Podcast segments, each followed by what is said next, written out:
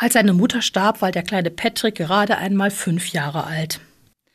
Als ein halbes Jahr später Muttertag war, ging der Knirps auf den Friedhof und wollte seiner Mama Blumen zum Grab bringen. Auf dem Weg dahin pflückte er, was er finden konnte. Am Friedhof angekommen, stellte er betrübt fest, dass die Nachbargräber viel schönere Blumen hatten. Der einfache Feldblumenstrauß, den er mitgebracht hatte, sah dagegen ziemlich mickrig aus. Dabei wollte er seiner Mama doch die schönsten Blumen bringen. Da klaute Patrick einfach die Blumen von den umliegenden Gräbern und legte sie auf das Grab seiner Mutter. Gutes Herz, schlecht erzogen, wäre wohl der Kommentar seiner Mutter gewesen, meint er. Ich kann mir jedenfalls die Aufregung in dem spanischen Dorf gut vorstellen.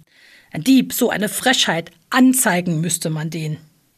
Es wird nicht berichtet, was passiert ist, aber 40 Jahre lang hat Michael Patrick Kelly sein Gewissen gequält. Mittlerweile ein weltweit bekannter und beliebter Musiker hat der Sänger vor ein paar Jahren einen ganzen Wagen voller Blumensträuße zum Friedhof im spanischen Baskenland gebracht und sie auf die Gräber dort verteilt. Als Wiedergutmachung für seinen Blumenraub.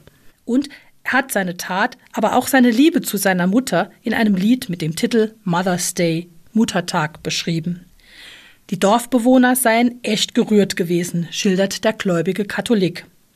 Und ich bin mir sicher, seine Mutter wäre ganz bestimmt stolz auf ihren Jungen gewesen.